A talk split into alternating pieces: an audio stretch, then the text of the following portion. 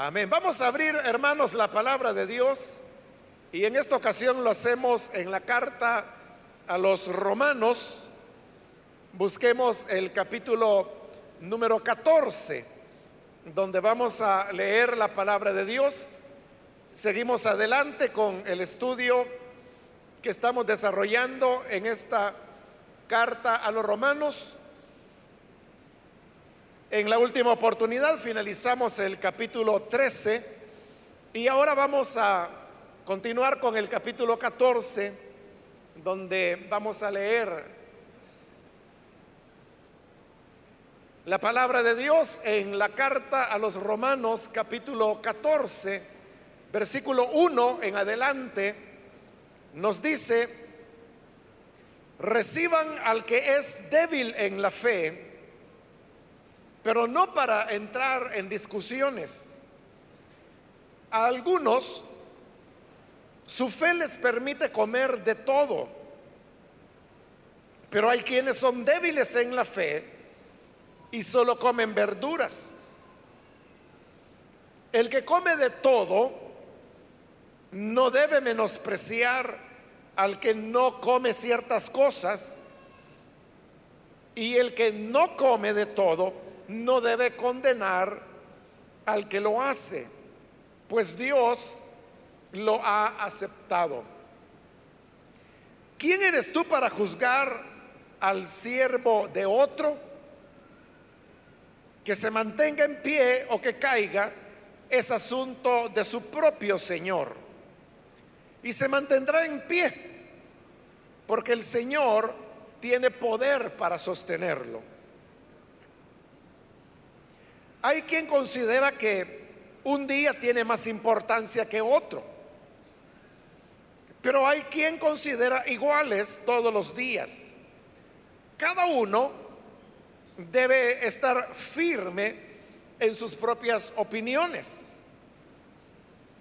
El que le da importancia especial a cierto día, lo hace para el Señor. El que come de todo, come para el Señor y lo demuestra dándole gracias a Dios. Y el que no come, para el Señor se abstiene y también da gracias a Dios. Porque ninguno de nosotros vive para sí mismo, ni tampoco muere para sí. Si vivimos, para el Señor vivimos. Y si morimos, para el Señor morimos. Así pues, sea que vivamos o que muramos, del Señor somos. Para esto mismo murió Cristo y volvió a vivir. Para ser Señor tanto de los que han muerto como de los que aún viven. Tú entonces, ¿por qué juzgas a tu hermano? ¿O tú, por qué lo menosprecias? Todos tendremos que comparecer ante el tribunal de Dios. Está escrito, tan cierto como que yo vivo, dice el Señor, ante mí se doblará toda rodilla y toda lengua confesará a Dios. Así que cada uno de nosotros tendrá que dar cuenta de sí a Dios. Hasta ahí vamos a dejar la lectura. Pueden tomar sus asientos, por favor.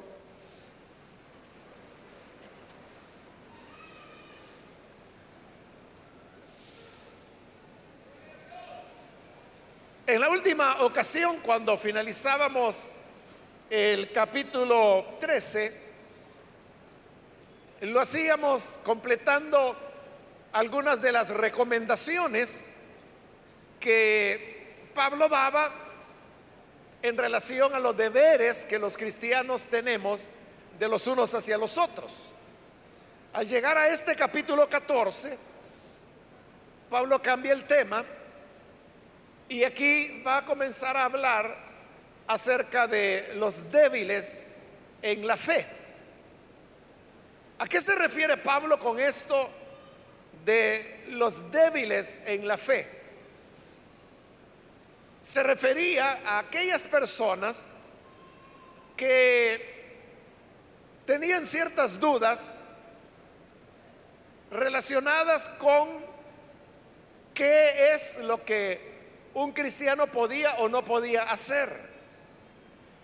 Diciéndolo de otra manera, qué cosas eran buenas o malas para un cristiano.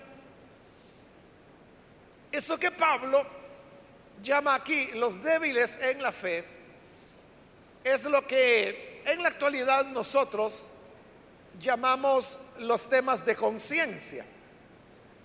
Voy a explicarle primero en qué consiste esto de, los temas de conciencia para luego poder entrar a la porción que hemos leído y entonces ahí vamos a encontrar las recomendaciones que nos está dando la Biblia sobre cómo debemos manejar los temas de conciencia.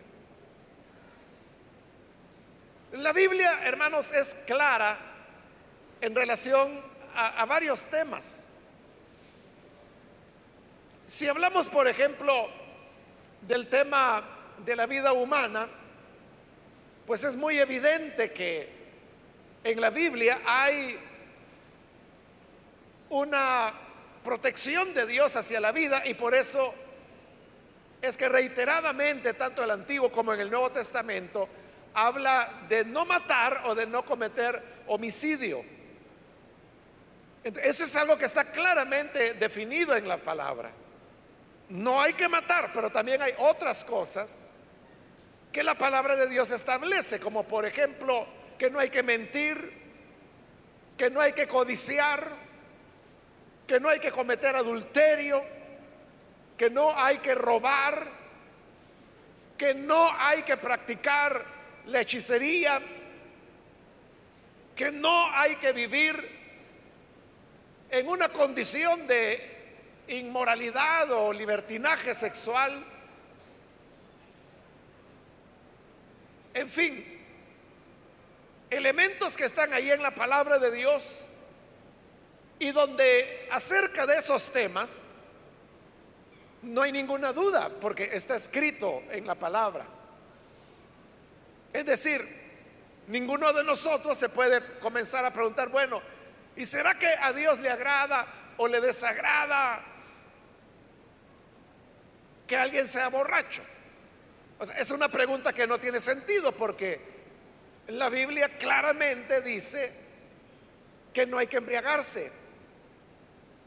Esos temas están bien definidos en la palabra y por lo tanto no son de conciencia, sino que son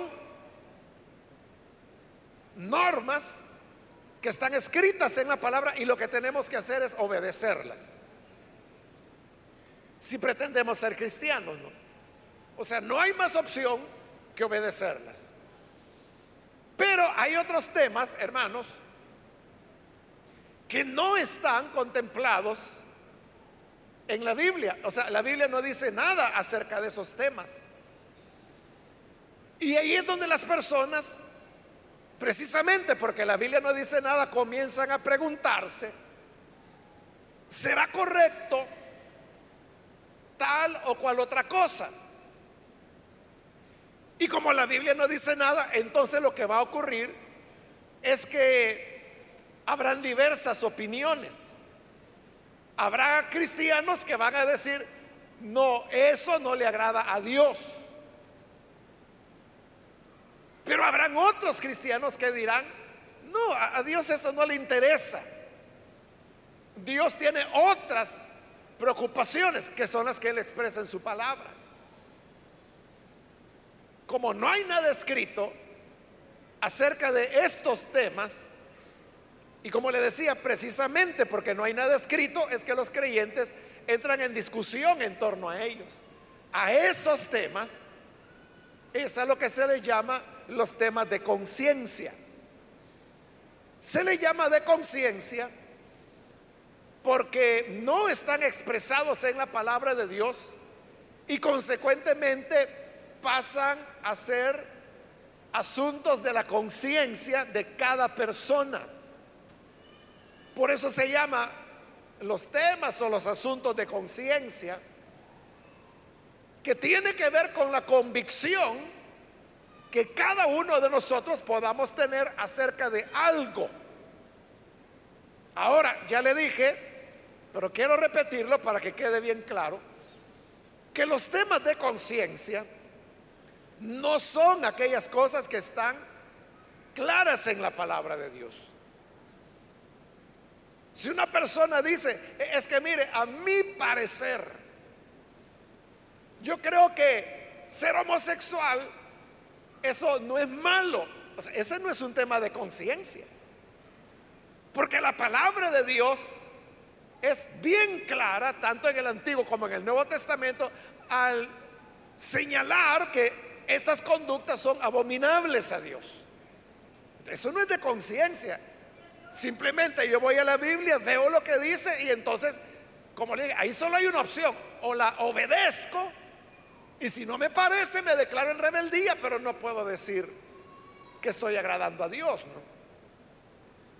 Pero en los temas de conciencia son aquellos donde si yo tengo una posición sobre un tema de, de conciencia, yo no se la puedo demostrar diciéndole que mire, mi punto de vista es correcto porque la Biblia dice esto, esto y esto. No se lo puedo hacer. No puedo hacer eso. ¿Por qué? Porque la Biblia no dice nada de eso. Por eso es un tema de conciencia. Y de igual manera, si usted me dice, no, es que a mí me parece que es indebido, yo no le puedo preguntar, demuéstremelo con la palabra. Porque por ser un tema de conciencia no hay base en la escritura para que podamos o afirmar o denegar esos temas de conciencia. Hay otra complicación con esto de los temas de conciencia. Y es que los temas de conciencia van cambiando de acuerdo a las épocas, de acuerdo a los tiempos. Entonces las personas tienen, hermanos, elementos de conciencia que corresponden a su tiempo, a su época. Y por eso es que los temas de conciencia que tenemos nosotros hoy no son los temas de conciencia de hace 100 años y menos los de hace 200, 300 o 1000 años atrás. El ejemplo lo podemos ver en el mismo pasaje que hemos leído, que hablando de los temas de conciencia, Pablo ahí pone dos ejemplos. El primer ejemplo es acerca que si era bueno o no comer carne. Por eso dice, aquellos que comen de todo eran los carnívoros, los que comían carne. Pero luego dice, hay otros que creen que lo correcto es comer verduras. Ese ejemplo que Pablo está poniendo, por ejemplo, eso no es un tema de conciencia para nosotros. Lo era cuando Pablo escribió la carta. Y era un tema de conciencia para los romanos. Y por eso es que Pablo lo está poniendo de ejemplo. Pero nosotros, hermanos, no estamos preocupados sobre si para agradar a Dios hay que ser vegetariano o si hay que ser omnívoro, ¿no? No tenemos esas preocupaciones porque nuestros temas de conciencia son otros. El segundo ejemplo que Pablo pone es acerca de, los días, que dice que habían algunos que pensaban que habían unos días más importantes que otros, refiriéndose a que consideraban que habían unos días que eran más sagrados que otros. Esa era una opinión. Pero habían otros que opinaban que todos los días eran iguales y que por lo tanto no había que hacer diferencia entre un día y otro. Igual, nosotros no tenemos esa preocupación para nosotros ese no es un tema de conciencia. Lo fue hace dos mil años y por eso es que quedo ahí de ejemplo. Nosotros, hermanos, tenemos otros temas de conciencia que corresponden a nuestra época. Ahora, si usted me dice, pongo un ejemplo. O sea, ¿qué ejemplo puedo dar de un tema de conciencia de hoy, de los calientes que tenemos nosotros? Le voy a pedir disculpas porque no voy a poner ningún ejemplo de lo que serían los temas de conciencia para nosotros ahora. ¿Por qué razón? Porque siempre, siempre, hermanos, que me ha tocado pasar por este capítulo 14 de Romanos, y es un tema que se va a extender hasta el 15. Al poner ejemplos de temas de conciencia de los que nos preocupan hoy en día, siempre, hermano, hay parte de la congregación que no le agrada. ¿Por qué? Porque cada persona cree que su posición es la correcta y es la avalada por Dios. Entonces, si yo vengo y digo, miren hermanos, este tema, la Biblia no dice ni sí ni no. Esto es un tema de conciencia. Aquellos que creen que a Dios le importa ese tema, si yo digo eso, hermano, me los echo encima. Y después están diciendo, es que el hermano va para atrás y todos los inventos que la gente inventa. Y se lo digo porque estaba haciendo cálculos, yo creo que ya llegué a los 40 años predicando el Evangelio. Estaba recordando eso. Y mire qué curioso que la primera carta que yo enseñé, al enseñar una carta entera, que fue allá eh, en Santa Ana cuando todavía no era iglesia, yo comencé varios meses antes y por eso creo que ya llegué a los 40 años. Fue Romanos. Esa fue la primera carta que yo comencé a enseñar. Y yo no sabría decirle cuántas veces la he enseñado acerca de Romanos, o sea, no sé cuántas veces la hemos estudiado. Pero si le digo, todas las veces que he pasado por el capítulo 14 y he puesto ejemplos de los nuestros, siempre me agarran a pedradas. Pero note, eso, esa actitud, esa actitud es la que Pablo quiere combatir. Por lo tanto, yo no voy a poner ningún ejemplo, sino que me voy a limitar a los dos ejemplos que Pablo pone ahí, aunque no tengan nada que ver con nosotros, pero que sirvan como una ilustración sobre cuál debe ser nuestra verdadera actitud en los temas de conciencia que sí nos preocupan hoy. aprendamos cuál debe ser la actitud. Dice el versículo 1, reciban al que es débil en la fe Ya le dije, los débiles en la fe es el nombre que Pablo le da a aquellos hermanos creyentes que pensaban en sus conciencias que determinada cosa era mala, como los ejemplos que él pone. Creían que era malo comer carne, creían que habían días más santos unos que otros. A esos Pablo le llama débiles en la fe lo primerito que está diciendo el versículo 1 es que hay que recibirlos. Fíjese, desde ahí comienza el mensaje. Hay que recibirlos. ¿Qué significa eso de recibirlos? Que yo no puedo descalificar a mi hermano. Yo no puedo descalificar a una hermana porque en su conciencia esa persona considera algo diferente a lo que yo creo. Por ejemplo, Pablo en el siguiente capítulo, él lo va a decir claro. Que para él la comida no hace ninguna diferencia. Pero Pablo dice, eso es lo que yo creo. Pero yo no se lo voy a imponer a nadie. Si viene un hermano que dice que solo hay que comer verduras, pues lo voy a recibir. Eso es lo que está diciendo.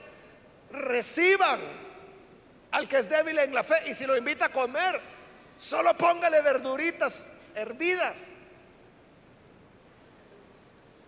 Es más, usted también, cuando lo invita a comer a él, usted también debe comer verduras con él.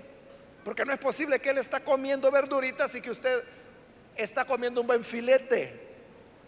O sea, no por cuestiones de desigualdad, sino que porque lo va a ofender a él.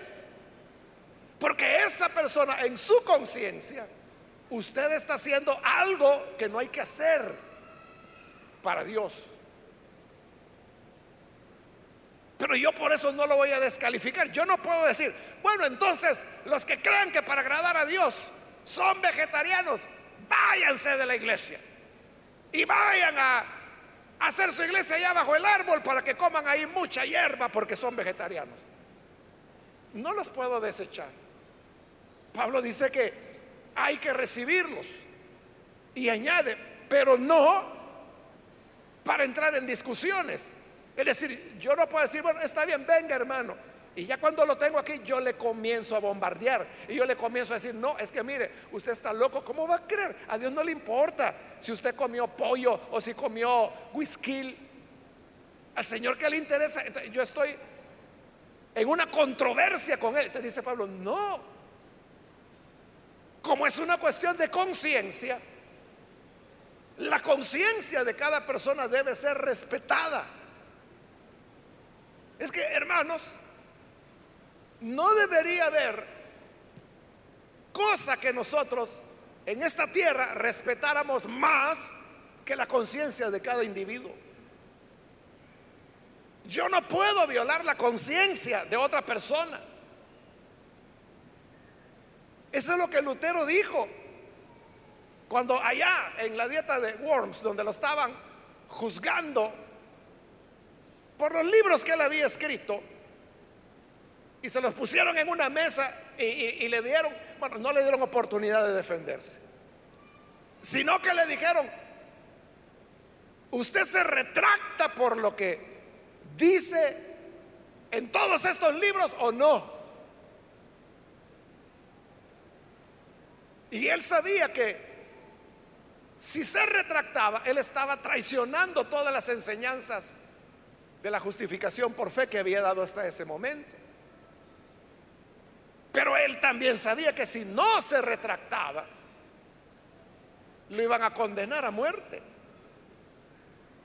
Y eso eran las dietas, eran juicios eclesiásticos donde precisamente se determinaba la culpabilidad o inocencia de una persona. Entonces Lutero respondió, porque en la mesa estaban todos los libros que él había escrito. Y él dijo, bueno, ¿cómo me voy a retractar de todo lo que está escrito ahí? Si hay libros donde dice una cosa y hay libros en donde lo que escribo está de acuerdo con lo que el Papa enseña, porque Lutero no solo escribió libros después de haber tenido lo que él llamó su conversión súbita. Él había escrito antes, cuando era un monje católico. Entonces digo, yo no puedo decir me retracto de todo, porque entonces al retractarme me estoy retractando de las enseñanzas de la misma iglesia católica que lo estaba juzgando. Pero ni lugar de eso le dieron. Entonces simplemente le dijeron, ¿se retracta o no? Entonces fue cuando él dijo sus famosas palabras. No es bueno ir en contra de la conciencia el valor de la conciencia y el respeto a la conciencia. No es bueno ir en contra de la conciencia. Por lo tanto, dijo, no me retracto ni me retractaré. Que el Señor me ayude. Esas fueron sus palabras. Y claro, lo condenaron a muerte. Él salió de ahí vivo porque tenía un salvoconducto que un príncipe le había dado y cuando él va de regreso hacia Wittenberg, que es donde vivía, es donde otro príncipe lo secuestra para protegerlo. él no sabía. y entonces lo esconden por más de un año. Y ahí es donde él hace su traducción de el Nuevo Testamento al alemán. Pero lo que yo le quería señalar era las palabras que él dijo, no es bueno ir contra la conciencia. La conciencia debe ser inviolable. Por eso, hermano, es que yo no lo puedo obligar a usted a pensar como yo quiero. Usted tiene libertad de pensamiento y tiene libertad de elección. O sea, usted es libre de, incluso si usted dice, yo no quiero creer en Jesús, yo no lo puedo obligar. Yo no lo puedo agarrar y amarrarlo a un árbol y agarrarlo a tablazos para que quiera creer.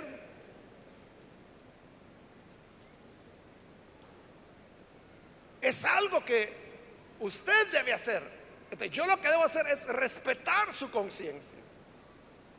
Pero de igual manera usted debe respetar la mía. de ese respeto es que Pablo está hablando. Entonces dice, recíbanse, aunque en temas de conciencia tengan puntos de vista diferentes, pero recíbanse no para discutir.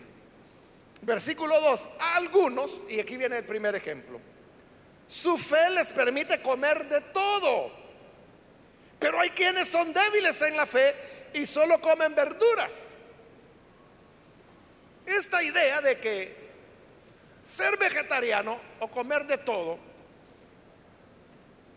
se originaba, hermanos, en las enseñanzas de la ley. Y también era una práctica que se daba dentro del paganismo. Recuerde que la carta a los romanos está dirigida tanto a gentiles como a judíos, como lo hemos visto en capítulos anteriores, que Pablo a veces se dirige a los gentiles, a veces a los judíos, y así va alternándose.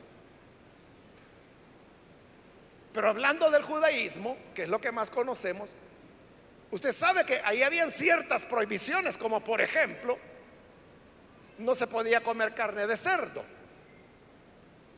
La ley de Moisés también prohibía comer carne de cualquier otro animal que no fuera degollado. las personas con el fin de no contaminarse, no, no tenían la seguridad. Bueno, este filete de vaca, ¿será vaca degollada? ¿O será estrangulada? ¿Cómo la habrán matado? como no tenían seguridad, lo más seguro es mejor no comer carne. Y mujer solo comer verduras. Y de esa manera agrado a Dios. Claro, Jesús ya había dicho allá en Marcos, lo que pasa es que en ese momento el Evangelio de Marcos estaba siendo redactado. ellos no tenían acceso a lo que Jesús había hecho y dicho.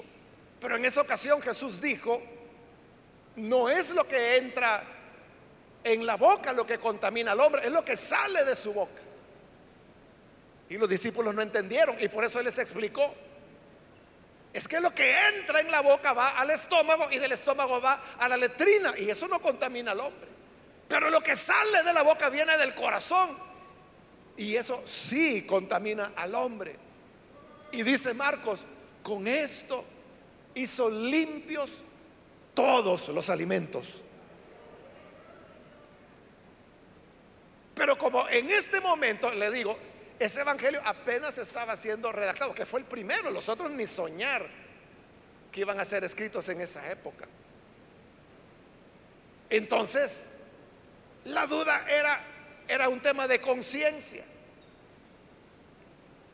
Entonces, hoy Pablo dice en el versículo 3, el que come de todo no debe menospreciar al que no come ciertas cosas.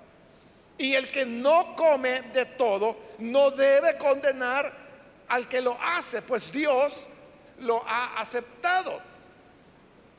Entonces lo que Pablo está diciendo es no deben juzgarse por cuestiones de conciencia. Mire, los temas de conciencia es para que cada uno los vivamos, pero yo no se los puedo imponer a otra persona. Ni esa persona me puede imponer a mí Y tampoco lo puedo juzgar. Yo no puedo descalificar a nadie diciendo, es que este fulano hace tal cosa. Recuerde, estamos hablando de temas de conciencia, no estamos hablando de lo que está escrito en la palabra. Son cosas que no están escritas en la palabra, por eso son de conciencia. Entonces yo no puedo juzgar al que piensa de manera diferente. Es lo que Pablo está diciendo allí. El que come no debe menospreciar al que no come ciertas cosas. Y el que no come no debe condenar al que sí lo hace. Versículo 4, la gran pregunta. ¿Quién eres tú para juzgar al siervo de otro? Que se mantenga en pie o que caiga es asunto de su propio Señor y se mantendrá en pie porque el Señor tiene poder para sostenerlo. Usted no puede juzgar a la doméstica que trabaja en la casa del vecino. Usted puede decir, e-, esa muchacha sí que es aragana. Toda la mañana pasa oyendo cumbias. Y usted se imagina que ahí está la muchacha bailando, porque no está la señora de la casa. usted, usted dice, yo que fuera mi vecina, a esta muchacha le hubiera sacado hace ratos. Entonces pregunta Pablo, ¿y tú quién eres para juzgar a la criada ajena? Será a tu vecina, para ella será si está bien o está mal. A ti te puede parecer mal, pero a ella le parece bien. Para ella misma hace bien o hace mal. Por lo tanto, tú no tienes por qué juzgarla porque no es tu criada, no es tu doméstica. Tú puedes hacer con la tuya lo que consideres correcto, pero la del vecino deja que el vecino se encargue. De lo que Pablo está queriendo ilustrar con esto es yo no puedo juzgar a mi hermano o a mi hermana en su relación con Dios. Es que es esa persona con Dios. Dios le va a juzgar o le va a recompensar. Para Dios dice, está en pie o cae. Pero Pablo dice, estará en pie. Porque el Señor es poderoso para sostenerle. Es que vea, Dios no tiene confusión. Y Dios no tiene problemas. Y Él acepta tanto al que es vegetariano porque cree que con eso le agrada. Pero también acepta al que come filete todos los días porque lo hace agradeciéndole a Dios. Entonces, Dios a ambos los bendice. Por eso es que en el 3, Pablo dijo que tanto el que come como el que no come, Dios los ha aceptado. Es que los pleitos son entre nosotros, hermanos. Las discusiones son entre nosotros. Es que eso no debe ser. Es que eso no le agrada al Señor. Pero porque usted dice. No porque está en la palabra. Ahora, si está en la palabra, ahí todos callémonos y obedezcamos lo que la Biblia dice.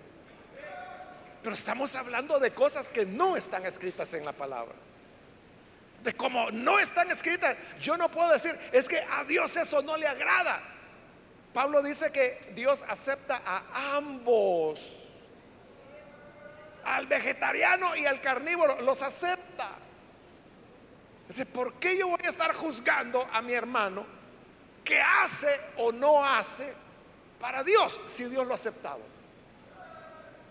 Para su propio Señor. Estará en pie o cae pero estará en pie, dice Pablo, porque Dios es poderoso para sostenerlo. Versículo 5, aquí va el segundo ejemplo. Hay quienes consideran que un día tiene más importancia que otro, pero hay quien considera iguales todos los días. Probablemente se esté refiriendo al tema del sábado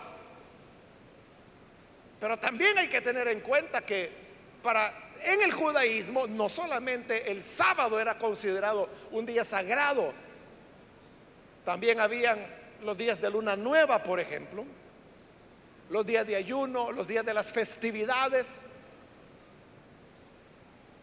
que eran varias en el año, eran días sagrados. Aunque ellos ya eran cristianos, en el paganismo también. En el paganismo, dentro de cada culto idolátrico que había, también habían días que se consideraban más santos que otros por razones de las creencias paganas que ellos tenían. Ya en Cristo había personas que seguían con esa mentalidad. hacían diferencias. No, no, es que, uy, no, este día, mire, este día no hay ni que correr. En cambio otro decía, no, Hoy es el día de Cristo, mañana es el día de Cristo, pasado es el día de Cristo. Todos los días Cristo está ahí como rey. Él no hacía diferencia de días. Ese es el otro ejemplo. Que había algunos que por razones de conciencia, no porque la Biblia lo dijera, o encuentra usted en el Nuevo Testamento algún pasaje que diga que el domingo es un día sagrado, o que el 3 de marzo es un día consagrado a Dios. No dice nada. Es un tema de conciencia. Por su conciencia, algunos hacían diferencia entre los días. Y otros, en su conciencia, no había diferencia. Y por eso no hacían diferencia. Pero aquí viene algo importante, que es con lo, que termina el versículo 5 cuando dice Pablo, cada uno debe estar firme en sus propias opiniones. Eso es bien importante. Porque entonces tiene que ver con las convicciones que yo tengo. Cada uno debe estar firme, dice, en su propia opinión. en los temas de conciencia que nos preocupan hoy en día, la opinión que tú tienes es tuya. ¿O es porque has oído que dicen que dijeron que la comadre le dijo al compadre? ¿O es tu propia convicción? Te dice Pablo, cada uno tiene que estar firme en su opinión. ¿Por qué crees lo que crees? Porque si yo no estoy firme en mi opinión, más adelante Pablo dirá eso. Que si yo estoy dudando, entonces podría hacer aquello que pienso que pudiera ser malo y haciéndolo, ahí sí se va a convertir en pecado para mí porque estoy actuando contra mi conciencia. Por eso cada uno debemos estar firmes. Aquel que dice es que mire, este día hay que guardarlo porque es un día santo. Entonces, ten una convicción firme y vive de acuerdo a tu convicción. No porque el otro lo hizo, no porque dicen que andan diciendo, es porque tú tienes una opinión firme. Y de igual manera, aquel que piensa que todos los días son iguales y que no hay que hacer diferencia, debe estar firme tiene que tener una auténtica convicción y esa auténtica convicción se alcanza por medio de la reflexión personal, es decir, es usted el que tiene que llegar a esa convicción. A veces hay hermanos y hermanas que me preguntan acerca de temas de conciencia y me dicen, hermano, ¿Es bueno o no hacer tal cosa? Y están preguntando de un tema de conciencia. Y yo le digo, mire, de eso la Biblia no dice nada. Por lo tanto, es un tema de conciencia. Haga aquello que en su conciencia es lo correcto. No, es que yo quiero saber qué piensa usted. Es que yo no le voy a decir qué piensa. Porque no se trata de que porque yo digo tal cosa, ah, entonces yo también. Es que eso es lo que Pablo está diciendo que no hay que hacer. Lo que él está diciendo es que cada uno tiene que tener una opinión firme. Entonces, elabórala tú, dedúcela tú. Y hay gente que dice, es que, y si me equivoco, cosa tuya. No te va a condenar Dios por eso. Tú eres el que se va a perder los filetes o el que se va a perder una dieta vegetariana. No afecta a nadie más que a ti. Y Dios acepta al que es vegetariano por amor a Él, como acepta al carnívoro por amor a Él. A los dos los bendice. Entonces, no tengas pena, elabora tu convicción. No andes preguntando. Versículo 6. El que le da importancia especial a cierto día, lo hace para el Señor. El que come de todo, come para el Señor. Y lo demuestra le dándole gracias a Dios. Y el que no come para el Señor, se abstiene y también da gracias a Dios. Antes de comentar este versículo, quiero hacer solo un paréntesis textual. Porque si usted tiene la Reina Valera, se habrá dado cuenta que la Reina Valera añade una frase más. La NBI lo que dice es, el que le da importancia especial a cierto día, lo hace para el Señor. Y luego pasa con los que comen o no comen. En cambio, la Reina Valera dice, el que hace caso del día, lo hace para el Señor. Y le añade la Reina Valera, y el que no hace caso del día para el Señor no lo hace. Eso no aparece en ningún manuscrito confiable ni de los más antiguos. Aparece en los manuscritos más deteriorados, menos antiguos, que por razones que le he explicado en otras oportunidades fue a los que Casiodoro de Reina tuvo acceso Casiodoro Reina no tiene la culpa. Lo hicieron los copistas que en algún momento, algunos siglos antes de él, le añadieron esta frase. ¿Por qué se la añadieron? Es bien claro, hermano, porque cuando habla de guardar el día o no guardarlo, Pablo habla de los que lo guardan, lo hacen para el Señor. Los que no lo guardan, lo hacen para el Señor. Pero cuando habla de comer, Pablo solo escribió el que no da importancia especial a cierto día, lo hace para el Señor. Y ahí se quedó. Entonces, para poner simetría, es que algún copista, inventor, ¿verdad? Le añadió la frase y el que no lo hace, para el Señor no lo hace. Pero eso no está en el original. Eso nunca Pablo lo dijo, nunca lo dictó. Pablo lo dictó así como está ahí en la NBI. Pero veamos entonces, hoy cerramos el paréntesis del comentario textual y vamos al pasaje. El que da importancia especial a cierto día lo hace para el Señor. El que come de todo come para el Señor y lo demuestra dándole gracias a Dios. Y el que no come para el Señor se abstiene y también da gracias a Dios.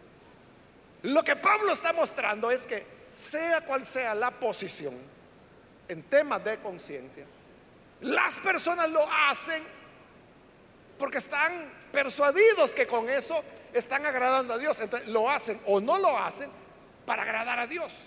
El que era vegetariano era vegetariano para agradar a Dios. Y daba gracias por ser vegetariano. En cambio, el que pensaba que todos los alimentos son limpios, como Jesús dijo, ese comía de todo, hermano. Ese comía lomo, lonja. Y no sé qué más ejemplos ponerle costía, Se daba gusto. Y cuando comía, le daba gracias a Dios. Entonces Pablo dice, vean, el que solo come lechuga con whisky le da gracias a Dios. Y el que come costillas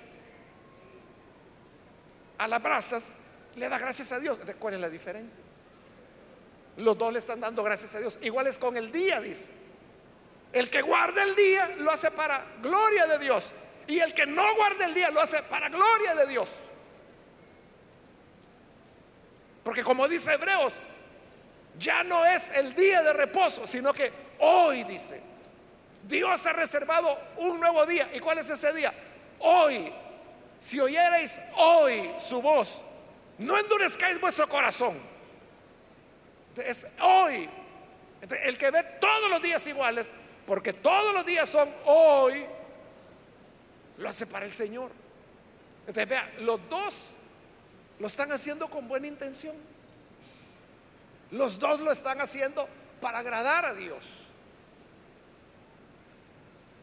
Versículo 7. Porque ninguno de nosotros vive para sí mismo, ni tampoco muere para sí. De Pablo lo que está diciendo es todo lo que hacemos en la vida, debemos hacerlo para Dios. Incluso el vivir o incluso el morir. El vivir lo hacemos para Dios. ¿Cuántos quieren vivir para el diablo? Nadie. ¿Cuántos quieren vivir para el mundo? ¿Cuántos quieren vivir para el pecado? ¿Cuántos quieren vivir para la hechicería? Ahora, ¿cuántos quieren vivir para Cristo? Ese es el punto. Si vivimos, vivimos para Él. Entonces, si no vamos a vivir para Él, entonces decimos, entonces, ¿para qué quiero la vida? Pero también morimos para Él. Es decir, buscamos que al momento de nuestra muerte, como lo dice Pablo en otra carta, serle agradables. Porque el Salmo dice que agradable es a los ojos de Dios la muerte de sus santos. Entonces lo que queremos es que si el Señor no viene, el día que Él nos llame a su presencia, que podamos hacerlo como la última ofrenda de nuestra entrega para Él y así morimos para Él. Amén. Entonces, si todo en la vida, incluso el, el, vivir y el morir, lo hacemos para Él, cuanto más el comer o cuanto más los días que vivimos.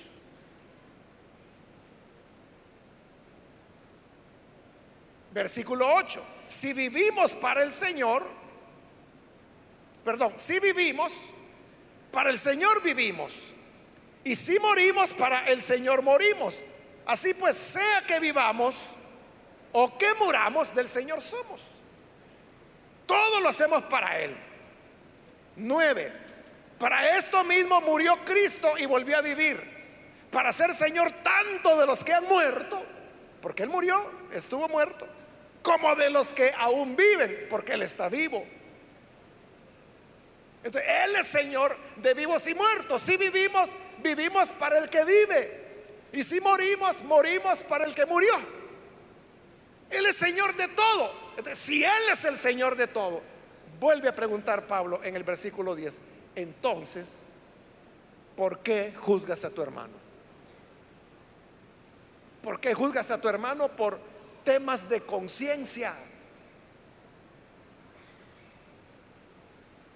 Estamos hablando de temas de conciencia. Esas cosas que no están escritas en la Biblia, sino que responden, como le dije, a los momentos, a los tiempos que las iglesias van viviendo, que nuestra iglesia va viviendo. Entonces nos preguntamos, ¿será correcto, será incorrecto esto? Tú ten tu propia convicción y que tu opinión sea firme, pero no vayas a juzgar a tu hermano porque Él tiene una convicción diferente a la tuya.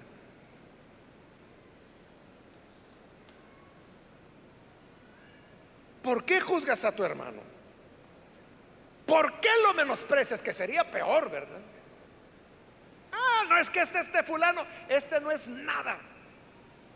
Este pagano es. Pero él está viviendo su convicción. Es que el que era vegetariano podía decir, ah, no, esos que comen carne son carnales. Entonces, ¿por qué lo vas a menospreciar? Si él come carne para gloria de Dios y le da gracias a Dios. Cuando ore, Señor, gracias por este sabroso filete con tortilla tostada que me voy a comer. Gracias porque eres mi proveedor. Amén. Entonces Pablo dice, ¿por qué lo vas a menospreciar? Poniendo el ejemplo que él pone. Pero nuestros ejemplos son otros, los que usted sabe. Todos tendremos que comparecer ante el tribunal de Dios. Allí otra, otro paréntesis textual.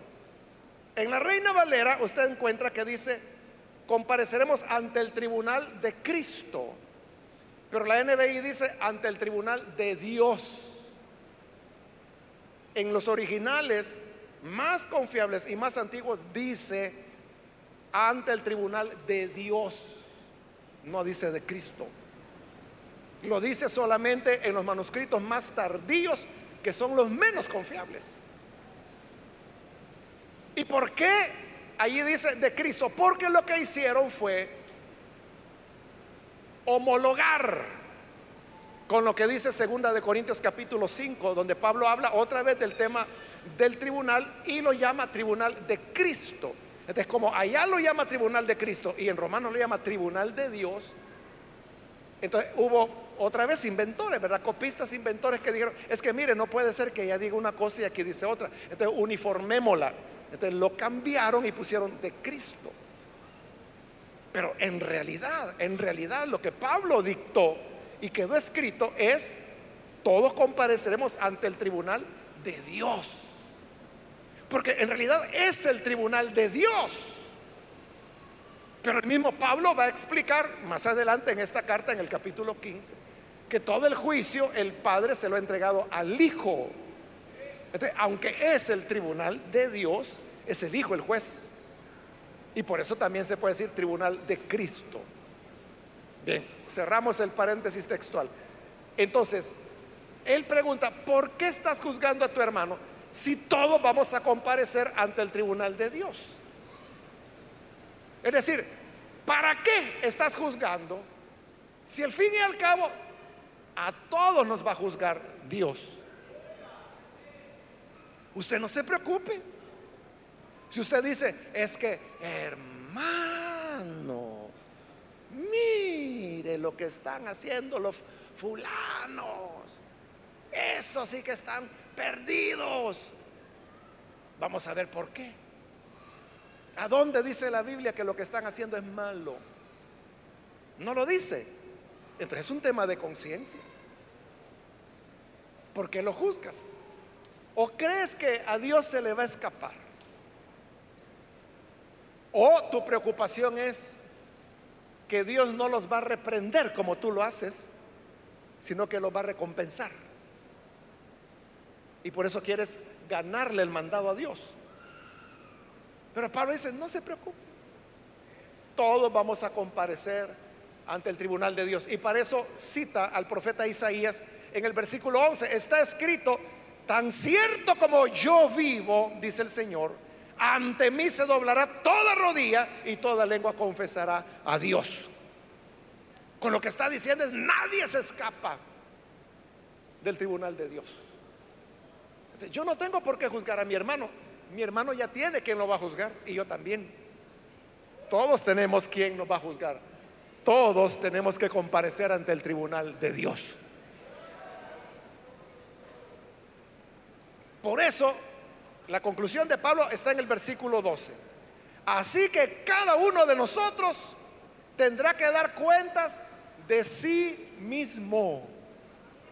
Dios no te va a pedir cuentas de tu hermano, si tú eres de los vegetarianos, tú vas a dar cuenta como vegetariano delante de Dios. Si para ti ser vegetariano era la santidad, ay de ti si un día te comiste unas piernitas de pollo. Ay de ti porque actuaste en contra de tu conciencia. Y hemos dicho que la conciencia es sagrada, no podemos ir contra ella. Pero aquel que sí come va a dar cuenta de, él, no del que no come. Y el que ve que hay días más sagrados, hay de él si no guardó esos días que él dice que son sagrados. Pero para el que piensa que todos los días son iguales, ese no tiene pena y Dios no lo va a juzgar. Es que Dios no nos va a juzgar por la opinión del otro. Dios nos va a juzgar de acuerdo a nuestra conciencia. Es decir, si para mi convicción, mi opinión firme, como la ha llamado Pablo, lo que yo hago no tiene nada que ver, ni determina mi relación, ni mi comunión con Dios, ni mi santidad, no tiene nada que ver. Entonces, en base a eso Dios me va a juzgar. Y aquel que piensa que hay que tener cuidado con eso, que hay que cuidar con lo otro, que si hago aquí no soy de Dios, que si hago allá perdí la santidad. Entonces, en base a eso, en base a todas esas ideas que usted tiene, en base a esas opiniones firmes que usted tiene, Dios le va a juzgar, pero a usted, no a su hermano. Entonces, ¿cuál es el llamado de Pablo? Seamos honestos. Seamos honestos cada uno con lo que aprobamos o que no aprobamos. Porque esa honestidad es la que al fin y al cabo Dios va a juzgar al final. Vamos entendiendo, hermanos, hasta acá. Bueno, vamos iniciando apenas, ¿verdad? Faltan unas tres veces más de lo que hemos hablado hoy. Pero por hoy, ahí llegamos y que Dios nos dé sabiduría para poder manejar estos temas de conciencia de la manera cristiana. O sea, Pablo no tiene intención de resolver los problemas de conciencia. Es que no se pueden resolver, hermano. No, es que usted diga, bueno, mire, tomemos este tema, discutámoslo y lleguemos a un acuerdo. Nunca vamos a llegar a un acuerdo. Porque son temas de conciencia y yo no puedo, otra vez, el respeto a la conciencia de las personas. Ahora, si usted me dice, mire, discutamos en base a la Biblia, si mentir es pecado, discutámoslo y abramos la Biblia y vamos a ver si eso no es pecado. Pero en temas de conciencia, el respeto, recibir a los débiles en la fe, pero no para discusiones, sino que para vivir en amor y armonía como hermanos en Cristo que somos. Amén. Vamos a cerrar nuestros ojos. Señor, gracias por cada persona que ha escuchado esta palabra y aquellos que a través de los medios de comunicación están abriendo sus corazones para creer a tu palabra y para entregarse a ti. Te ruego, Padre, que les des vida nueva o aquellos que están rededicando su vida a ti, restaurales porque tú eres poderoso para sostenerles. Y ayúdanos a todos a poder recibirnos en amor, no para discusión, pero sí para respetarnos mutuamente y vernos como un pueblo que te busca y te sirve y que todo lo que hacemos, hasta el vivir y hasta el morir, lo hacemos para ti. Gracias Señor por esa oportunidad. Enséñanos a recibirnos y a amarnos los unos a los otros. Por Jesús nuestro Señor. Amén.